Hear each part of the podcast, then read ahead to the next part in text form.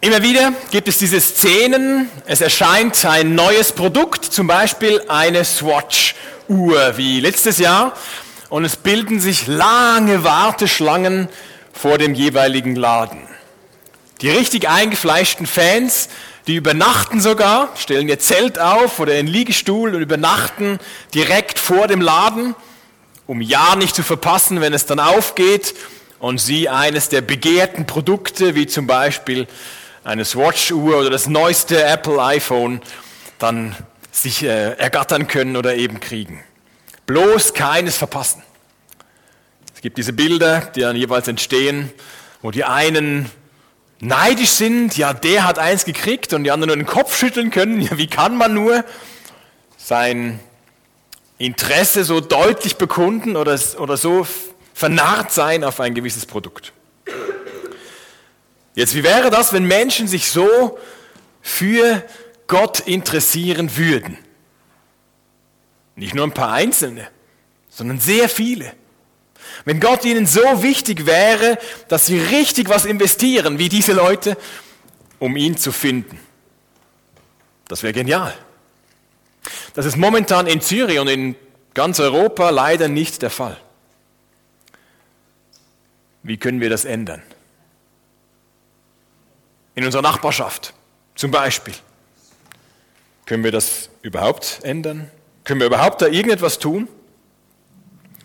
Mich begeistert der Bibeltext, den wir jetzt zusammen lesen werden. Es geht darin eben um eine weltweite Sehnsucht nach Gott. Haben die letzten Wochen schon immer aus dem Propheten Zacharia etwas gelesen, heute in Kapitel 8, wo es darum geht, es ist eine weltweite Sehnsucht nach diesem Gott. Sacharja 8, Vers 20 bis 23. So spricht der Herr, der Allmächtige. Aus vielen Völkern und Städten der Welt werden noch Menschen kommen. Die Bewohner der einen Stadt sollen zu den Bewohnern der anderen gehen und sagen, lasst uns gehen, um den Herrn gnädig zu stimmen und um den allmächtigen Herrn zu suchen. Auch wir selbst wollen gehen. Menschen aus großen und mächtigen Völkern kommen nach Jerusalem, um den Herrn, den Allmächtigen zu suchen und den Herrn gnädig zu stimmen. So spricht der Herr, der Allmächtige. In jenen Tagen werden zehn Männer aus Völkern mit lauter verschiedenen Sprachen einen Mann aus Juda am Rockzipfel festhalten und bitten, wir wollen mit euch gehen, denn wir haben gehört, dass Gott mit euch ist. Der Hammer, oder? Das dürfte gerne eins zu eins bei uns passieren. Wir sehen in diesem Kapitel in Sacharja 8 eine intensive Suche nach Gott. Zwei Beobachtungen zu dem, was hier steht, was Gott durch seinen Propheten ankündigt. Erstens, viele Menschen sind betroffen. Es geht nicht um eine Randerscheinung von ein paar ewig gestrigen mit ein paar religiösen Gefühlen, sondern es geht um viele. Viele werden neues Interesse an Gott zeigen. Sie setzen sich in Bewegung. Sie investieren etwas. Sie verbinden sich miteinander und sie stecken sich wie gegenseitig an.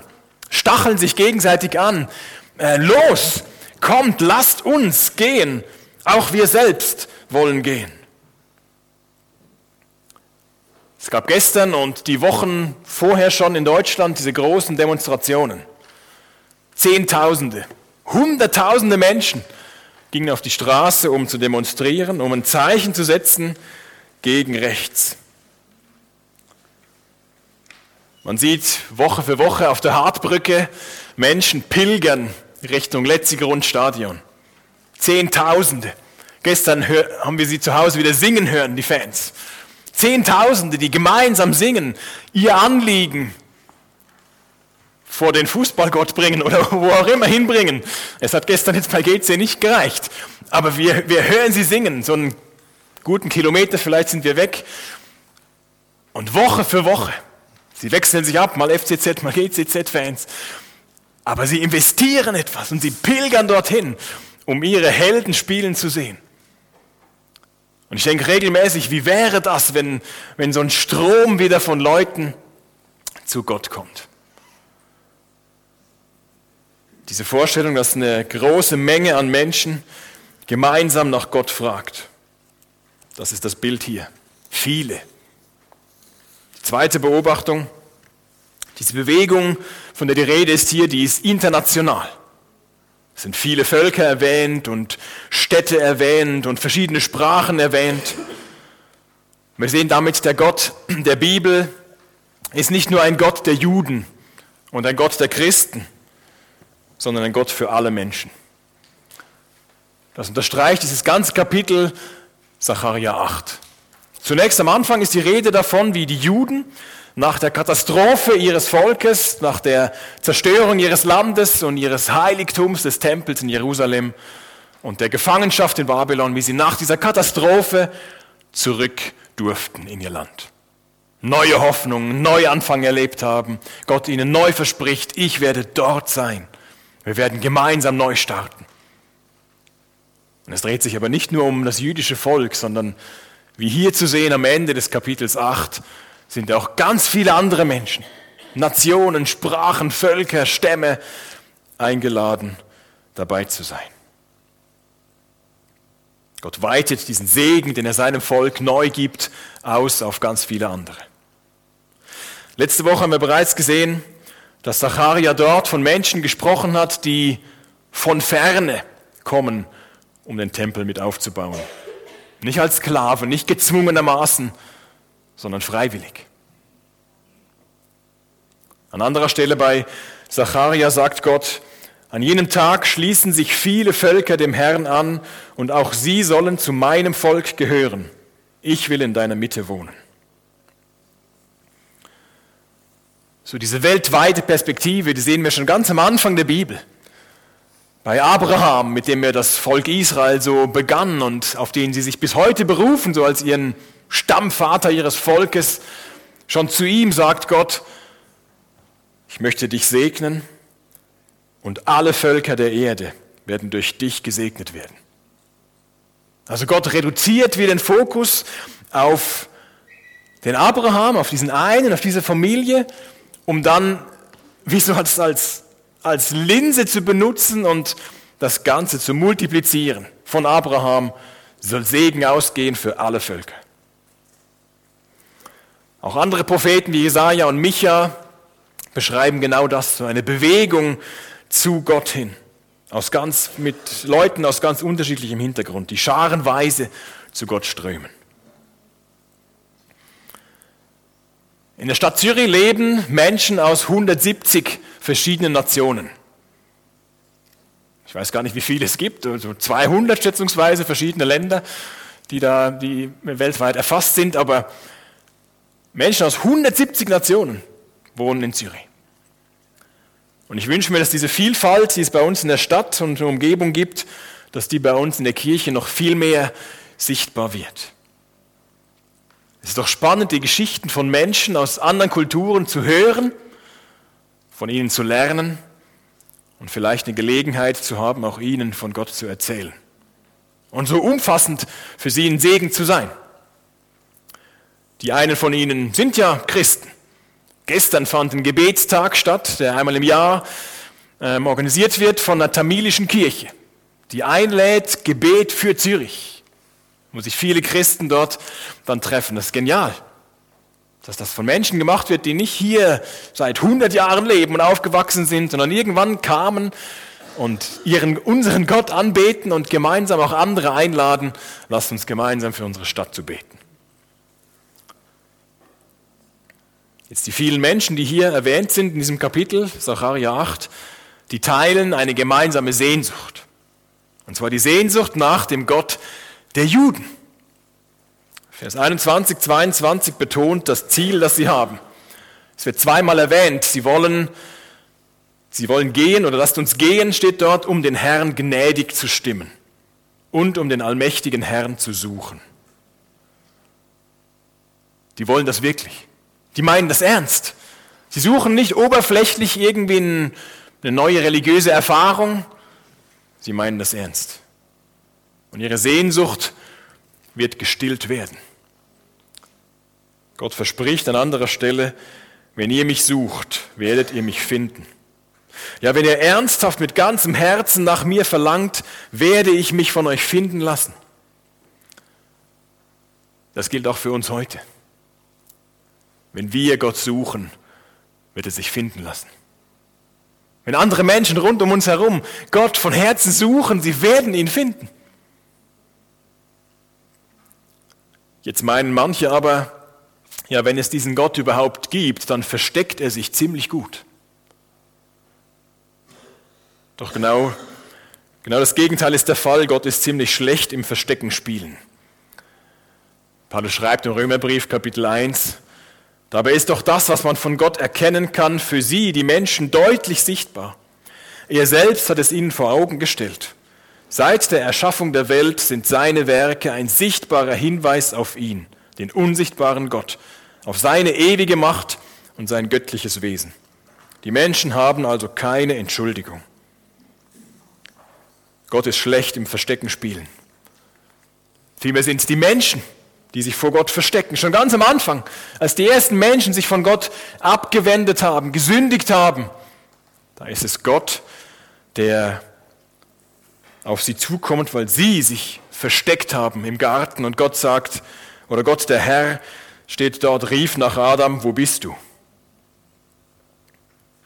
Dabei ist Gott derjenige, der das Suchen am besten versteht und beherrscht. Jesus sagt von sich, der Menschensohn, damit meint er sich, ist gekommen, um Verlorene zu suchen und zu retten. Das heißt, wenn du Gott suchst, wenn wir Gott suchen, dann sind wir bei Jesus genau richtig. Und wenn wir Gott gefunden haben, dann nur, weil er schon lange vorher nach uns gesucht hat. Sacharja 8,22 erwähnt, dass die Menschen nach Jerusalem kommen, um Gott zu begegnen. Warum ist hier Jerusalem erwähnt? Das liegt daran, dass eben zur Zeit von Sacharja in Jerusalem der Tempel neu aufgebaut wurde. Aber Jerusalem an sich ist hier symbolisch gemeint. Es ist bis heute eine eindrückliche Stadt. Wenn man sie besucht, ist eindrücklich das zu sehen, was dort noch von der Geschichte auch zu sehen ist. Aber niemand muss dorthin reisen, um dort besonders die Nähe von Gott zu suchen. Viel wichtiger ist es, Gott selbst zu finden. Und das hängt damit zusammen, was in Jerusalem passiert ist. Zacharia wird im Kapitel 9, im nächsten Kapitel davon reden, dass der Messias, der König, dort einziehen wird, auf einem Esel reitend. Und er kam. Jesus ritt wie ein König nach Jerusalem hinein, wurde bejubelt. Aber er kam nicht, um sich bedienen zu lassen, sondern um zu dienen. Er opferte sein Leben für die Schuld der Menschen und sie verspotteten ihn als Dank dafür, als den König der Juden. Bei seiner Auferstehung bestätigt ihn als den König der ganzen Welt. Wer an ihn glaubt, hat Gott gefunden. Zachariah beschreibt so eine intensive Suche von ganz vielen Menschen nach Gott. Eine Frage, die sich da aufdrängt, oder mehrere Fragen, die sich aufdrängen. Wovon redet er? Von welcher Zeit redet er? Wann passiert das? Und wann passiert das bei uns? Im Neuen Testament lesen wir in der Apostelgeschichte, wie das zum ersten Mal wahr wird, dass Menschen, auch ganz, ganz verschiedenen Ländern und Herkünften, zu diesem Gott strömen. Apostelgeschichte 11. Die Kraft des Herrn war mit ihnen und viele Nichtjuden glaubten und bekehrten sich zum Herrn. Und spannend ist, wer das dieses ihnen ist. Die Kraft des Herrn war mit ihnen. Man könnte meinen, ja, das waren natürlich die Apostel, das war Petrus, das war Paulus, das waren die berühmten Namen. Nichts davon, nein. Irgendwelche namenlosen Christen sind das gewesen. Die raus sind aus Jerusalem, weil sie vertrieben wurden dort und die in die Umgegend gegangen sind und weitergezogen sind nach Antiochien zum Beispiel und dort von Jesus geredet haben. Keine Ahnung, wie die hießen, wer die waren, aber Gott war mit ihnen. Und viele Nichtjuden glaubten und bekehrten sich zum Herrn. In unserer Zeit wächst die Kirche. In China zum Beispiel. Massiv. Man nimmt an, Berechnungen nehmen an, dass vielleicht 2060 China das christlichste Land der Erde sein wird. Möglicherweise. Aber bei uns im Westen herrscht Ebbe, kann man sagen. Es herrscht Ebbe. Ich weiß nicht, ob sich das bald ändert. Ich wünsche mir sehr so einen Aufbruch nach Sacharja 8. Aber was ich weiß, ist, dass keine Ebbe ewig dauert. Keine Ebbe dauert ewig, sondern irgendwann kommt das Wasser wieder. Was hat jetzt diese positive Botschaft von Zacharia damals für seine Leute bedeutet? Sie haben neuen Mut bekommen, am Tempel weiter zu bauen. Sie waren herausgefordert, glaubwürdig zu leben. So wie Gott einen Bund geschlossen hatte mit ihnen, sich daran zu halten und zu sehen, was Gott damit tut. Was heißt das für uns heute? Es kann bedeuten, dass wir uns, oder ich wünsche mir sehr, dass das bedeutet, dass wir uns gegenseitig stärken darin, in unserer Sehnsucht nach Gott. Dass wir beten, dass Menschen Jesus suchen. Dass wir beten darum, dass das wahr wird, dass viele ihn suchen. Die wir kennen oder die wir nicht kennen. Dass wir uns verlassen auf den Heiligen Geist, der unser Leben führt. Und dass wir einladen. Wir einladen zu dem Musical Workshop, den wir schon ganz bald in zwei Wochen durchführen werden und wo wir einladen, auch zu den Aufführungen, Freitagabend, Sonntagmorgen, mit den Eltern, Verwandten, Freunden, Nachbarn, Gotte, Götti, wem auch immer, das dann zeigen, was wir unter der Woche einstudiert haben mit den Kindern. Und wir rechnen damit, dass sich solche Geschichten wiederholen, wie von Ruth um diese Musical geht, die nicht Jüdin war und die den Gott Israels kennengelernt hat und sich an ihn gehängt hat mit Naomi, der Schwiegermutter, zusammen. Sie hat ihn gefunden. Gott hat sie gefunden. Und wir denken auch schon jetzt an das Musical, das wir aufführen werden im November. Das ist noch so weit weg, in äh, neun Monaten im November. Aber schon bald wird es mehr Infos dazu geben. Wir organisieren als Kirche dieses Musical aus verschiedenen Gründen. Erstens ist es ein tolles Gemeinschaftsprojekt. Es wird zusammen vorbereitet, es wird zusammen gesungen, geprobt, äh, gelacht. Zweitens kommen verschiedene Talente zum Zug. Die einen eben, die Theater spielen können, die anderen, die praktisch irgendwo mithelfen, die Kulisse bauen, singen, sonst irgendetwas tun. Und drittens, es geht um Jesus. Wer das Musical dann besucht, 23. 24. November, der soll einen schönen Nachmittag oder einen schönen Abend erleben. Mit einer tollen Aufführung, die, die gut ist. Und er soll Jesus begegnen, den wir damit bekannt machen wollen und ehren wollen. Behalten wir diese Menge aus Sacharja 8 im Kopf, die zu Gott strömt. Aber warum suchen diese Menschen eigentlich nach Gott? Und sie sagen, es wird selber äh, dort erwähnt, sie wollen ihn um Gnade anflehen, sie wollen ihn anbeten oder ihn ehren. Aber warum eigentlich? Das hängt mit dem zweiten Punkt zusammen. Fasziniert von Gott. Nochmal Vers 23.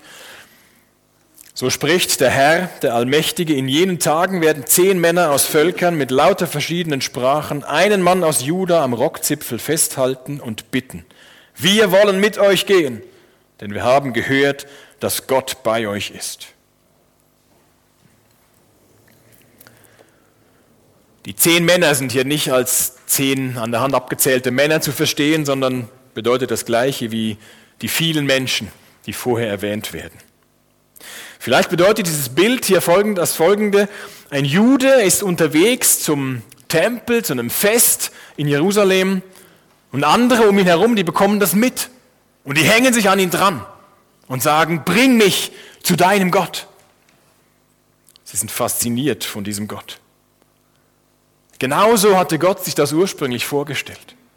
Genau das war die Aufgabe von Israel von Anfang an gewesen, als er ihnen das Gesetz gab, als er einen Bund mit ihnen geschlossen hatte, nachdem er sie befreit hatte aus Ägypten. Sie sollten in enger Verbindung zu ihm leben dass andere das sehen und beobachten und sagen, wow, was habt ihr für einen Gott?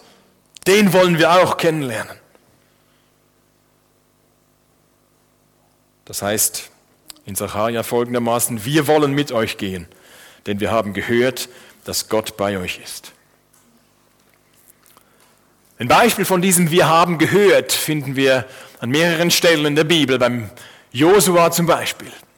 Nachdem die Israeliten begannen, das Volk Kana, das Land Kanaan einzunehmen, da tauchen auf einmal diese Gibeoniter auf.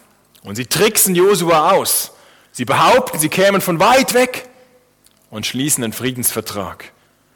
Ihre Begründung heißt, wir haben gehört. Wir haben von der Macht des Herrn eures Gottes und von seinen Taten in Ägypten gehört. Es gab also irgendjemanden, der das weiter erzählt hat und der ihnen das erzählt hat, dass es diesen großen Gott gibt, der befreit, aus Sklaverei befreit, der mächtig ist, der rettet. Paulus schreibt im Römerbrief, doch wie können sie ihn, Gott, anrufen, wenn sie nicht an ihn glauben? Wie können sie an ihn glauben, wenn sie nie von ihm gehört haben? Und wie können sie von ihm hören, wenn niemand ihnen die Botschaft verkündet? Die einen von euch kennen TripAdvisor. Diese Internetplattform mit Bewertungen von Hotels, Restaurants und so weiter. Wo man, wenn man fein essen gehen will oder einen Gutschein schenken will, kann man gucken, wo ist es denn in, der Stadt Zürich zum Beispiel zu empfehlen?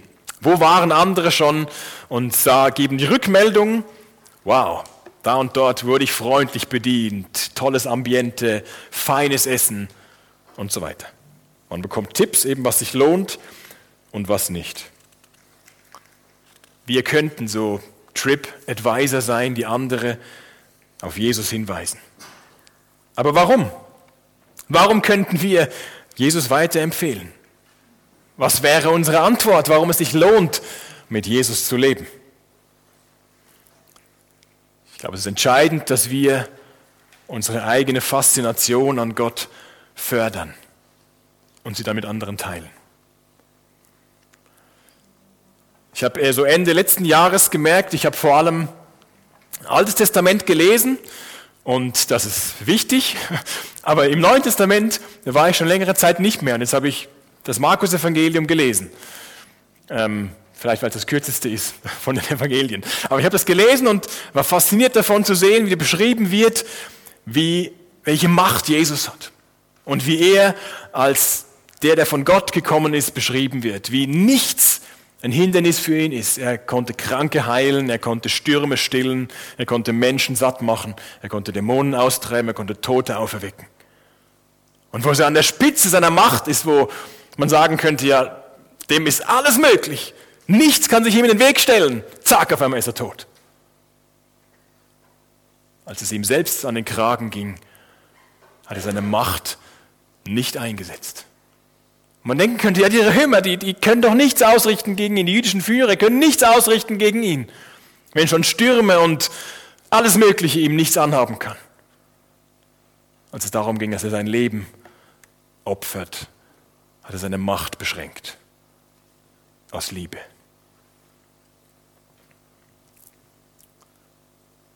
Zachariah schildert eine weltweite Sehnsucht nach Gott. Wie Menschen intensiv nach Gott suchen, weil sie fasziniert sind von ihm. Ich habe mich gefragt, ob das zu optimistisch ist für unsere Zeit. Mindestens für unsere Gegend, wo wir hier sind, im Westen. Ist das zu optimistisch? Es interessiert sich doch irgendwie fast niemand für den Glauben. Oder wer, wer fragt denn schon? Oh, das wäre das wär super, wenn wir nachher rauskommen und Leute da, da vor der Tür stehen und sagen, hey, äh, wie war das gerade? Erzähl mir mehr davon. Er kann ich kommen nächste Woche? Ich habe gelesen, gehört, ihr seid am neuen Ort ähm, und so weiter. Oder morgen, wenn wir Leute treffen beim Einkaufen, Nachbarn auf der Arbeit, die sagen, hey, ähm, kannst du mir mehr erzählen? Wie kann ich Jesus finden? Ich vermute, das kommt bei den meisten von uns wenig vor. Ist das zu schön, um wahr zu sein, was die Bibel hier sagt? Ist das irgendein ein Hirngespinst oder von vergangenen Zeiten oder für irgendwann oder andere Länder? Dass viele Menschen aus verschiedenen Hintergründen Gott suchen? Sacharja 8, Vers 6 heißt, ihr meint, dies sei unmöglich? Doch ich sage euch, dem Rest meines Volkes, für mich ist es keinesfalls unmöglich, denn ich bin der Herr, der allmächtige Gott. Wir beten.